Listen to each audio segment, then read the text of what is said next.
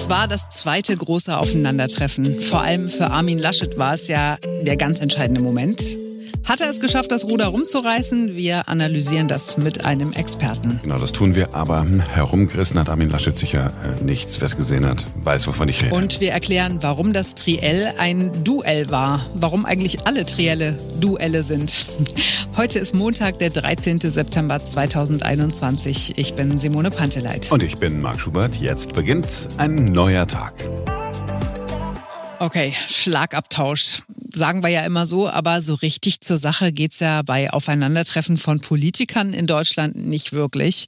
Meistens ist es eher langweilig und das ist ja auch in Ordnung. Wir wollen ja schließlich kein Blut sehen, sondern eine künftige Kanzlerin oder einen zukünftigen Kanzler. So richtig heiß her ging es äh, gestern Abend wieder nicht, aber vielleicht noch am ehesten in dem Moment, als äh, Olaf Scholz ein bisschen in Bedrängnis geriet, weil Armin Laschet ihm vorgeworfen hatte, er übernehme zu selten Verantwortung.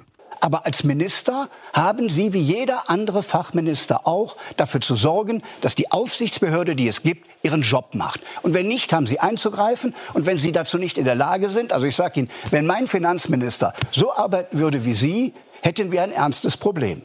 Und der dritte Punkt, Cum-Ex, da haben kriminelle Geschäfte dazu geführt, dass manche sich zweifach vom Staat haben Geld erstatten lassen. Das ist ein Unding. Man muss nicht Steuern erhöhen, man muss erstmal das Geld, was da wäre, reinholen. Und da haben Sie in Hamburg darauf verzichtet, dieses Geld, obwohl Wolfgang Schäuble Sie damals gewarnt hat, dass eine Verjährungsfrist eintritt, dieses Geld hineinzuholen. Aber dass Sie an einem Punkt einfach mal Verantwortung übernehmen, so wie Sie es theoretisch bei dem Amt, das Sie anstreben, machen müssten, das kann man von Ihnen erwarten, auch als Bundesminister der Finanzen. Schönen Dank. Also die erste Aussage, die ich hier machen möchte, ist, dass ja man sieht, wie ein bisschen Dinge verdreht werden. Und zwar auch, indem man ganz bewusst verdreht. Herr Laschet, das müssen Sie sich vorwerfen lassen. Sehr klar. Es hat keine Untersuchung gegeben beim Bundesministerium der Finanzen. Es ist nicht so, dass die Staatsanwaltschaft aus Osnabrück irgendwelche Fragen hat bei der Ermittlung gegen dieses Ministerium oder gegen das Justizministerium. Diesen falschen Eindruck haben Sie mit Absicht erweckt. Sie hat eine Durchsuchung in Ihrem Haus. Sie haben einen absichtlich, Sie hat eine Sie haben, Herr Laschet, Sie haben absichtlich einen falschen Eindruck erweckt und das machen Sie aus nicht guten Gründen. Deshalb darf ich Stimmt kurz das, sagen, Herr darf Scholz, ich, Herr, ist nein, in Ihrem Haus durchsucht worden oder nicht? ja, guck, so, an Ihrer Frage merkt man, wie sehr Sie unehrlich sind. Und das ist etwas sehr Ist in Unehrliches. Ihrem Hause die Staatsanwalt In meinem gewesen? Hause war die Staatsanwaltschaft. Ja, dann ist doch gut, dann und die Staatsanwaltschaft hat eine Untersuchung in Köln. Und für die Untersuchung, die sie dort macht, braucht sie Auskünfte. Sie hat keine Untersuchung im Hinblick auf dieses Ministerium. Und weil sie Ansonsten ist ja auch okay, wenn es langweilig ist. In uns allen steckt immer drin, dass wir sehen wollen, wie sich jemand nach oben kämpft, ob ein angeschlagener Laschet sich aufrappeln kann, ob ein stocksteifer Stolz mal irgendeine glaubwürdige menschliche Regung zeigt und ob die etwas holprige Baerbock ihre Ideen ordentlich präsentiert. Wir haben uns zu einer Analyse verabredet mit Professor Michael Koss vom Institut für Politikwissenschaft an der Leuphana Universität Lüneburg. So, einen wunderschönen guten Abend. Sie stehen noch ganz unter dem Eindruck des Triels. Wie war's für Sie? Das ist richtig. Vielen Dank. Auch von mir einen schönen guten Abend. Ähm, ja, es war für mich schon auch ein bisschen hart anzugucken, ähm, aus vielleicht zwei Gründen. Zum einen habe ich am Format noch mehr gezweifelt, sage ich mal, als ohnehin schon, weil ich einfach der Auffassung bin, dass eine Antwort natürlich nur so gut sein kann wie die Frage. Und viele Fragen haben auf Dinge abgezielt, die so für alle drei Kandidaten, die da Antwort und Rede standen, einfach sehr schwierig zu beantworten waren. Es war dann immer, wird es das mit Ihnen als Bundeskanzler geben? Das suggeriert ja, als könne man als Bundeskanzler, da hat man natürlich Mhm. eine Richtlinienkompetenz, aber als könne man da Dinge allein entscheiden. Ich meine, man regiert in Koalitionen, äh, möglicherweise in einer Drei-Parteien-Koalition und da muss man alle Dinge, um die es da heute Abend ging. Das liegt in der Natur der Sache. Ja, muss man diese Dinge nochmal äh, verhandeln und muss dann da auch Kompromisse schließen. Weil das ist für mich, und da werde ich echt äh, fuchsig, ja, das ist für mich eine Zwickmühle. Man kann nicht einerseits den Leuten sagen, sie sollen sich vorher festlegen und hinterher dann aber sagen, sie sollen sich jetzt gefälligst mal einigen, weil sonst äh, komm, äh, ist das ja nur Wasser auf die Mühlen der Antidemokraten und so weiter. Nein, das geht miteinander einher und dann muss man sich einige Fragen, so tough die klingen, äh, verkneifen und diese pseudo-taffe Attitüde der Fragenden, äh, die, ähm, muss ich sagen, hat mich tatsächlich ein bisschen ähm, ähm, entnervt, sage ich ganz ehrlich. Das ist das eine. Das andere war jetzt tatsächlich ähm, die Performance von Armin Laschet. Ich muss es ganz ehrlich sagen, ohne ähm, Eifer oder ohne äh, parteipolitische äh, Erwägungen dabei. Ich fand, ich meine, der, der Mann ist der Vorsitzende der Partei, die seit 2005 den Bundeskanzler stellt. Er hat sich zurechtgelegt, aus einer reinen Oppositionsmentalität heraus zu agieren. Das würde ich als Berater mhm. schon mal hinterfragen. Ja, das ist das eine. Aber das andere ist, wenn man das tut, kann man ja machen. Aber wenn man das tut, dann muss man natürlich sagen, was man jetzt besser machen will. Und da kam aus meiner Sicht so gut wie gar nichts. Dann wird Armin Laschet gefragt, was machen Sie jetzt als Bundeskanzler? Dann zieht er eine Maske aus der Tasche und sagt, wir müssen unsere Masken in Deutschland produzieren. Auf der Liste der 100 Probleme, vor denen unser Land steht, kommt das bei mir nicht vor. Ich bin bei Ihnen. Mir ist aufgefallen, dass Armin Laschet zwar wieder äh, den Angriff wollte, ja, gleich, gleich zu Beginn, aber irgendwie schlechter vorbereitet war, nervöser war, fahriger war. Mhm, ja stimme ich Ihnen zu. Natürlich war das für ihn, ähm, es ist ja, es hat ja auch eine zweischneidige Komponente, wenn man sozusagen ein Thema geschenkt bekommt, wie jetzt die mhm. Hausdurchsuchung im ähm, Finanzministerium oder in einer untergeordneten Einheit des Finanzministeriums. Das war ja ein großes Thema. Äh, aber das ist auf einer Seite natürlich verlockend, aber auf der anderen äh, Seite natürlich auch was, worum man sich verrennen kann. Hier habe ich Letzteres gesehen. Und ähm, ja, die CDU, glaube ich, merkt jetzt immer mehr, wie es der SPD unter Merkel ergangen ist. Ne? Sie wird abgetropft, man lässt sie an sich abtropfen, man agiert da kühn aus der Perspektive des Amtsinhabers. Ich glaube, diesmal hat ähm, Olaf Scholz sogar wortwörtlich gesagt, sie sind ja mhm. nicht Teil der Bundesregierung. Und ja, so wie die ähm, Dinge gerade laufen im äh, deutschen Parteiensystem, ist das schon, ich will nicht sagen Todesurteil, aber ist das halt schon ein hartes Urteil. Und damit ist man halt nicht so kompetent und damit muss man sozusagen Kompetenz erstmal untermauern. Und das hat, und ich möchte es nochmal sagen, also unabhängig jetzt wirklich von parteipolitischen Erwägungen, hat Armin Laschet sehr, dafür, dass er immerhin das größte Bundesland regiert, äh, sehr, sehr fahrig und äh, getan und hat dabei viel liegen lassen. Annalena Baerbock fand ich war sehr, sehr faktensicher, fast schon mhm. zu sehr, wenn man so Sie will. Sie meinen zu sehr im Sinne von, dass dann, dass sie da Sympathiepunkte verliert in dem Moment? Ja, der Details. Ich meine, ich würde jetzt einfach sozusagen Sonderpunkte der Jury dafür vergeben, dass sie äh, sich auskannte mit Fallpauschalen im Gesundheitswesen. Das ist wirklich eine vertrackte Materie, wo man sich bloß fragen kann, naja, wie viele Wähler, äh, Zuschauende, ja, können da eigentlich jetzt ihrerseits gutieren, äh, dass sie da sehr, sehr informiert äh, gerade aufgeklärt worden sind. Und hätte man da nicht auch einfach mal noch eine klarere Ansage machen können. Aber das sind jetzt wirklich so ein bisschen Fragen über Verhaltungsnoten. Ich fand, dass ähm, Frau Baerbock ähm, die Möglichkeiten, die man hat, wenn man sozusagen mit den beiden Streithähnen nicht so verbandelt ist.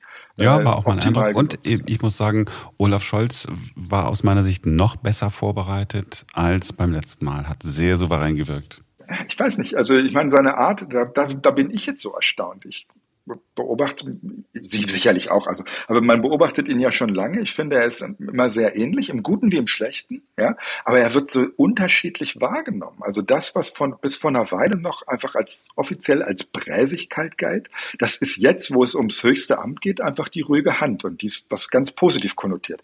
Wundere ich mich drüber. Ich fand ihn aber auch sehr informiert. Wenn er aber noch einmal von der Zementindustrie angefangen hätte, wäre ich ein bisschen äh, ermattet, weil die hat er doch sehr häufig am Wickel gehabt. Ich glaube, im Zusammenhang mit diesem Umbau auf äh, äh, Verstromung und raus aus Kohle und ähm, anderen Energieträgern. Das war so ein bisschen, ja, okay.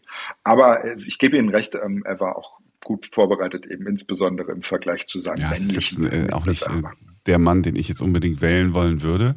Mir ist aber aufgefallen, dass er, mm, dass er schon so ein paar Punkte mitgenommen hat, glaube ich, aus, der, aus dem äh, letzten Triell. Ja, eine Lernkurve, die habe ich bei ihm auch gesehen, ja. Ja, ist lockerer aufgetreten, äh, ist hingegangen, ja, hat mit, mit, äh, mit den, den Händen ein bisschen gearbeitet, damit er nicht ganz Und so steif weniger Raute. ja, ja, ja. Man achtet jetzt ja auch auf so einen Quatsch irgendwie, ja. ja, aber das, er hat die Hände tatsächlich anders gehalten. Das war, glaube ich, kein Zufall. Ja, gebe ich Ihnen recht, ja. Ja, und das ist, das sind, aber dass man auf solche Dinge achtet, es ist ja auch völlig in Ordnung, ja. denn es ist ja am Ende des Tages nicht die Wahl und auch nicht die Wahlentscheidung. Sie haben es gleich eingangs ja auch gesagt, wir wählen ja nicht den Präsidenten, der jetzt demnächst über alles bestimmt, sondern wir wählen Parteien, ja, die dann möglicherweise einen der dreien äh, zur genau. Kanzlerin oder zum Kanzler wählen. Ganz äh, das genau. stellt sich immer die Frage. Ähm, Erstens brauchen, brauchen wir noch, noch ein drittes Triell. Brauchen wir noch eins? Brauchen wir noch eins? Ja, wir brauchen das aufgrund der Medien, Fernsehstruktur in Deutschland. Wir brauchen das, denke ich. ich.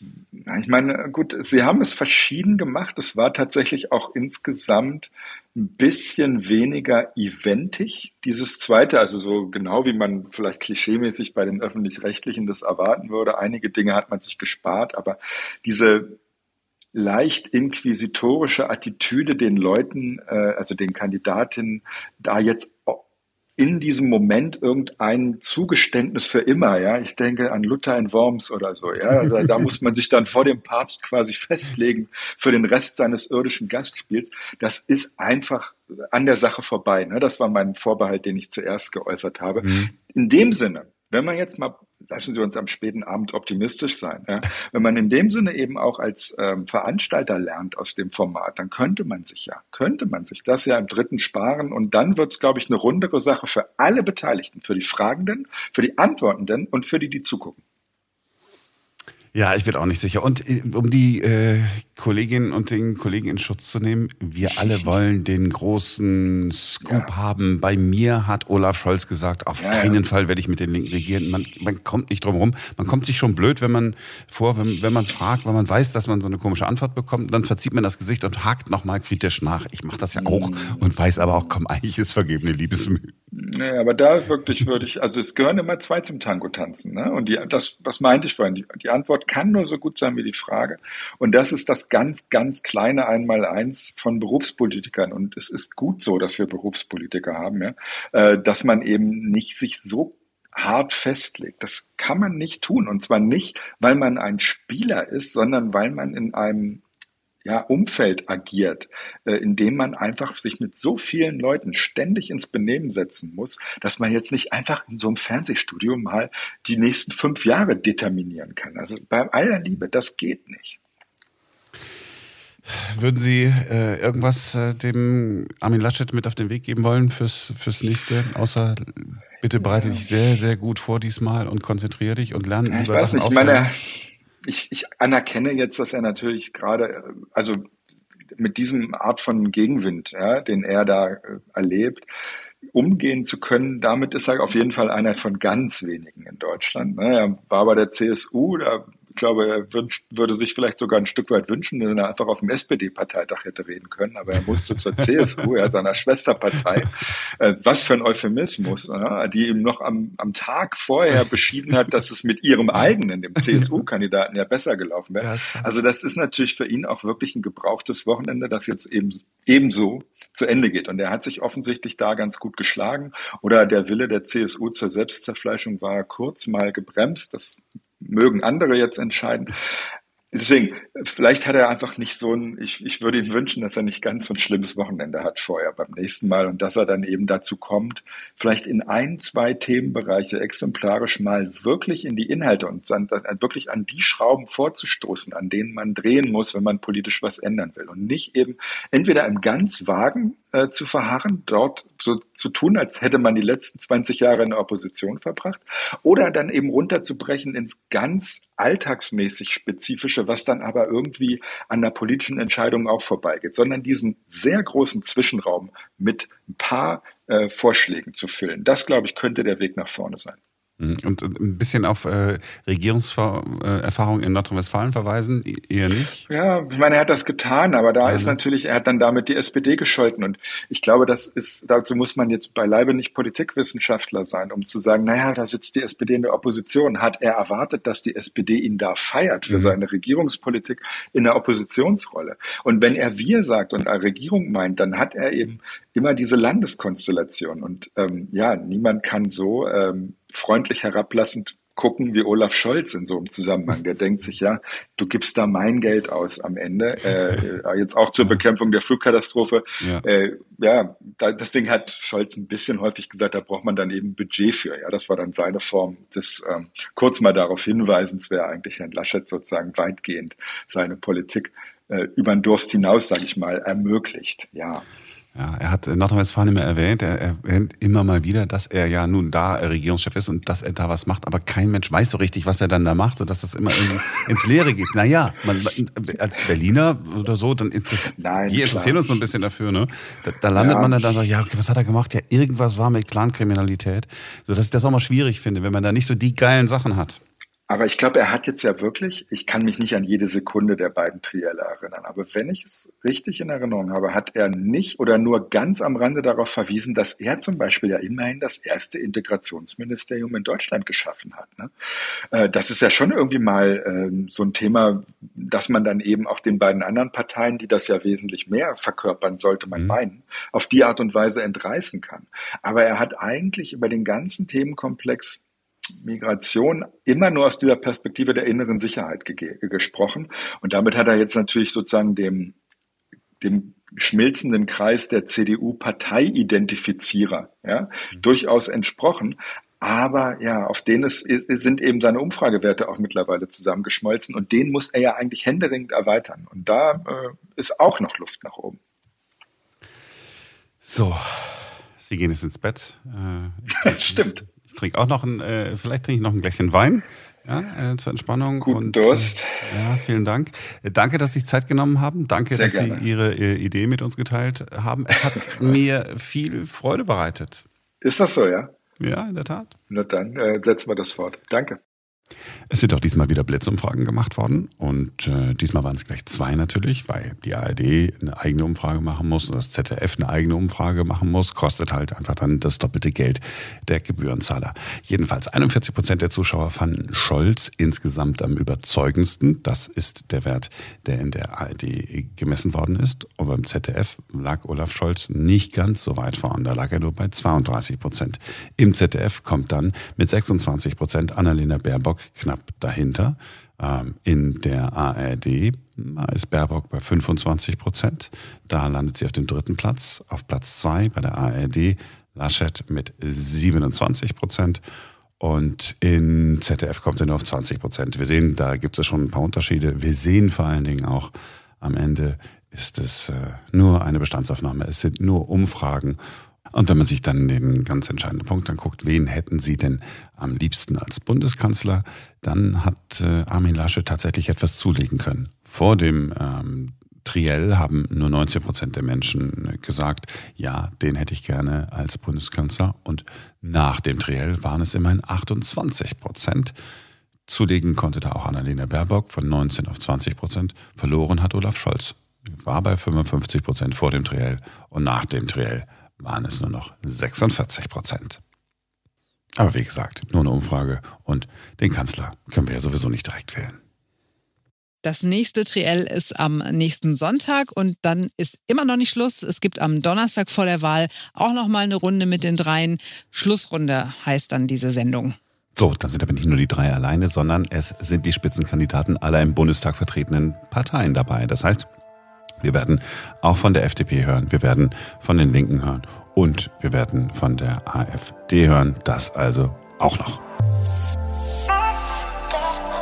Wenn sich in einem Duell zwei Leute gegenüberstehen, dann heißt das Duell, weil sich eben zwei Leute gegenüberstehen. Also ist natürlich klar, dass es Triell heißen muss, wenn sich drei Leute gegenüberstehen. Ist ja klar. Ja, es klingt zwar komisch, aber wird schon irgendwie stimmen, oder?